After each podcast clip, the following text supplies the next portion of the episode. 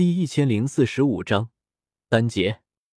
山谷上空，明明也是小世界之内，可此刻却是有无数乌云汇聚而来，狂风呼啸，电闪雷鸣。这对任何一名高阶斗者来说都太明显了，都知道这意味着什么。毕竟，哪一个高阶斗者不是从一次次的天劫中逆天而行，变得更强的？八品丹药的丹劫，该不会达到斗圣层次吧？我有些吃不准，毕竟我也是第一次炼制八品丹药。不好！忽然，侯老怪脸色一变，惊呼道：“落叶归根丹是八品玄丹，降下的丹劫会堪比二道斗圣的攻击，我抵挡不住。如果非要对应的话，八品宝丹对应的是一道斗圣，八品玄丹。”则对应二道斗圣。曹颖此刻无语的看着大呼小叫的侯老祖，三大巨头同样如此。不是，您老人家炼制不了落叶归根丹也就算了，怎么连个丹劫都抵挡不住？那你还在这里练个锤子？三大巨头也是无语，丹塔怎么会摊上这么一位斗圣老祖？偏偏还说不得，毕竟他们打不过。侯老怪大叫道：“快去喊大长老出关，让他来抵御丹劫！”我咳嗽了声，小声说道：“侯道友，就不需要麻烦你们大长老了，这丹劫交给我来就行。”侯老怪这才反应过来，一拍脑子，差点忘了道友也是二道斗圣，那就有劳道友了。不必客气，我立于药鼎前。一边守着鼎内丹药，一边抬头看去，只见头顶的劫云很快就凝聚成型。那是一朵极其恐怖的劫云，乌黑深邃，观其气势，比我成圣时的斗圣劫要恐怖许多倍。不过如今的我和刚入斗圣时相比，也早已经今非昔比了。轰隆隆，第一道丹劫落下。那是一道碧绿色的木属性劫雷，充斥着木之大道，从天而降，犹如一道苍天抽下的长鞭，撕裂虚空，气势如虹。一道惊雷落，三大巨头和曹颖都是神情巨变，直面如此恐怖的劫雷，远不是他们这些斗宗能承受的。连侯老怪脸色都是变了变，可下一刻。一道毫不示弱的紫色雷霆也从山谷内直冲天空，砰！紫色雷霆逆流而上，竟是将绿色劫雷给冲了个粉碎，一直逆流冲到劫云之下，这才消散。这份战力也如此恐怖。曹颖望着劫雷下的那道淡然身影，天劫压顶，却泰然处之，不由心驰神往。这世界上居然还有修炼、战力、炼丹，样样都如此绝顶的人物。这时，第二道劫雷也落下了，灰蒙蒙一道雷霆，轻飘飘的，几乎没有任何的声势。可我的眉毛却紧紧皱起。这是毒属性的劫雷？我只觉得诧异。雷霆霸道，毒则阴柔。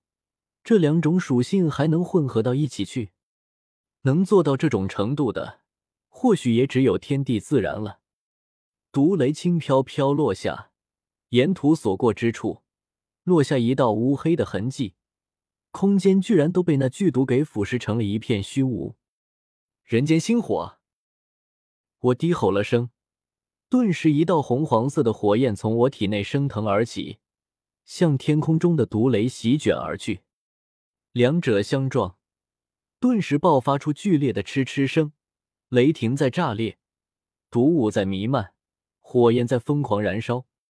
数种截然不同的大道撞击在一起，小世界内顿时地动山摇，四周出现大量的空间裂痕，整座小世界似乎都要崩塌了。如此骇人的一幕，惊得三大巨头面无人色。侯老怪也急忙出手。稳住四周空间，纳兰道友，你一人能挡住这丹劫吗？要不要我出手帮你？不必。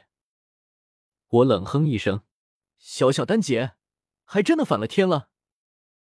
要是一道丹劫我都对付不了，下次出门哪里还敢自吹是二道斗圣？我面色一冷，手中掐诀，凝聚出龙皇剑，接着纵身而起，来到毒雷上空，一剑金色剑芒斩下，轰！毒雷终于炸裂开来，而高空之上，劫云也开始消散。来得快，去的也快，不消片刻，山谷上空云开雨霁，漫天阳光洒落下来。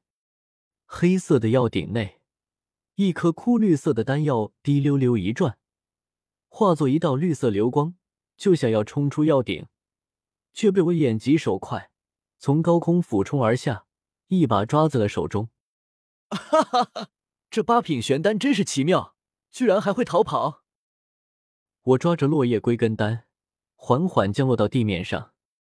侯老怪、三大巨头、曹颖他们，一个个的目光都一眨不眨的，紧紧盯着落叶归根丹看。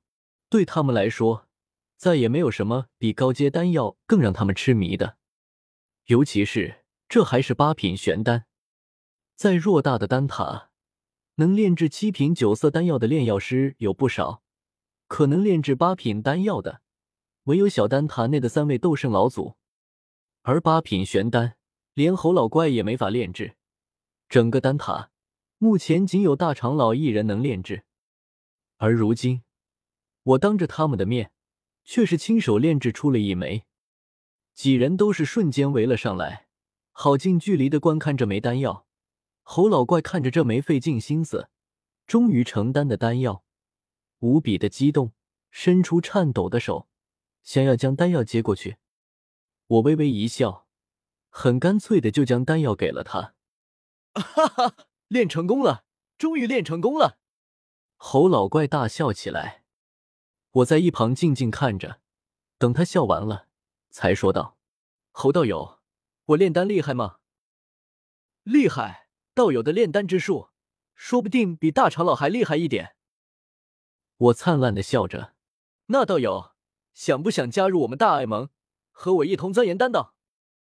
侯老怪愣了下，并没有上我的套，而是猛地扭头看向我。作为活了足够久的老不死，他立刻听明白了我话里的意思，也猜到了我这次来的目的。他紧紧看向我，我微微笑着。三大巨头和曹颖的心瞬间提到了嗓子眼上，都无比紧张的看着这一幕。丹塔家不加入大爱盟，就看这一刹那。对视片刻，山谷内的气氛越来越紧张时，侯老怪忽然哈哈大笑起来：“加入？怎么不加入？就冲道友这炼药水平，今天丹塔就加入大爱盟。我说的。”